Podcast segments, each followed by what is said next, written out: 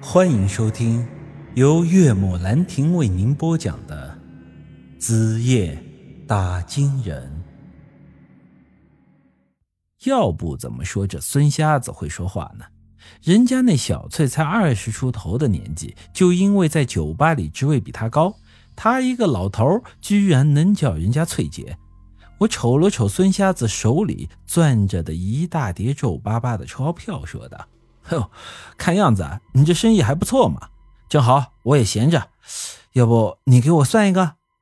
孙瞎子呵呵一笑：“ 哎呀，陈老弟，你这不是寒碜我吗？我就是赚两个零花钱，我可不敢在光老爷面前耍大刀。”你要是硬要我算，那我也只能说您大富大贵，大富大贵呀。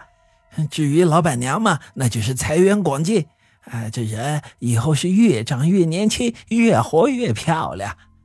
我俩被这个老家伙逗得挺开心，加上逛街逛得有些累了，就借着他的小板凳在这里坐了一会儿。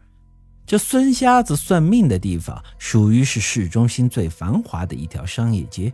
这人流量很大，由于这边的城管平时不怎么作为，十字路口这里啊就变成了一个鱼龙混杂的地方。这人行道上几乎摆满了东西，坐满了人，有像孙瞎子这种给人算命的，还有要饭的、耍杂技的、卖大力丸的。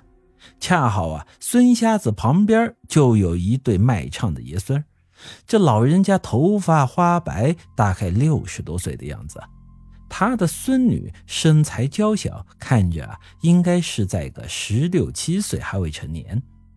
这爷孙俩，爷爷负责敲鼓拉二胡给伴奏，这孙女儿呢就负责唱，唱的呢是一种西南地区的小曲儿。但是呢，当今这个年代，听这种小曲儿的人不多，那想着靠卖唱赚钱的，至少得背个吉他。扛个音响吧，因此啊，这爷孙俩唱了一上午，也没赚着几个钱，还没孙瞎子随便吹两句牛皮赚得多。但是呢，孙瞎子就喜欢听这种富有年代感的小调调，他把算命的摊位摆在这里，也就是为了听那爷孙俩唱小曲儿。这时啊，我见孙瞎子从兜里掏出了皱巴巴的二十块钱。丢进了那卖唱爷孙俩的面前的碗里，我一时间还有些个吃惊啊！这老家伙平时特别抠门，下趟馆子能顺走人家一大包的卫生纸。这免费听曲的人人都能听，他倒还给了钱，这呀倒是挺新奇的。之后啊，孙瞎子才告诉我，这爷孙俩的小曲他听了快十年了。他最早摆地摊的时候给人算命，就是挨着他们在一块的。那时候唱曲儿还是个不满十岁的小女孩，现在都快长成一个大姑娘了。孙瞎子现在即便是在姬姐的酒吧里上班了，有空的时候啊，他还是习惯性来这里坐一会儿。他说这爷俩太实诚了，平时赚不到什么钱。他呀，生怕有一天他们不唱了，所以啊，平时有闲钱的时候，就习惯性的给他们一些。听完这话，我没想到这无情无义、唯利是图的孙瞎子也有这么带情义的一面，这个实属难得。后来，孙瞎子又告诉我，自己呀，现在是六十多岁的人了，还无儿无女一个人，唯一的一个亲人张卖狗，还他妈不是东西。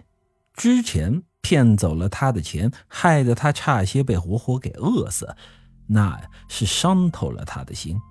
而这个卖唱的姑娘，是他看着一点点长大的，这心里早就把她当做自己的亲孙女看待了。听完他说的这些，我也从兜里掏出一百块钱来，丢进了碗里。哎，对了，小子，我这几天好像没见到张卖狗，他现在情况咋样？孙瞎子回答。我昨天还见了他一面，哎呦，那小子命大呀！昨天我伸手摸了摸他的脖子，还还发现他脖颈后面的催咒符消失了。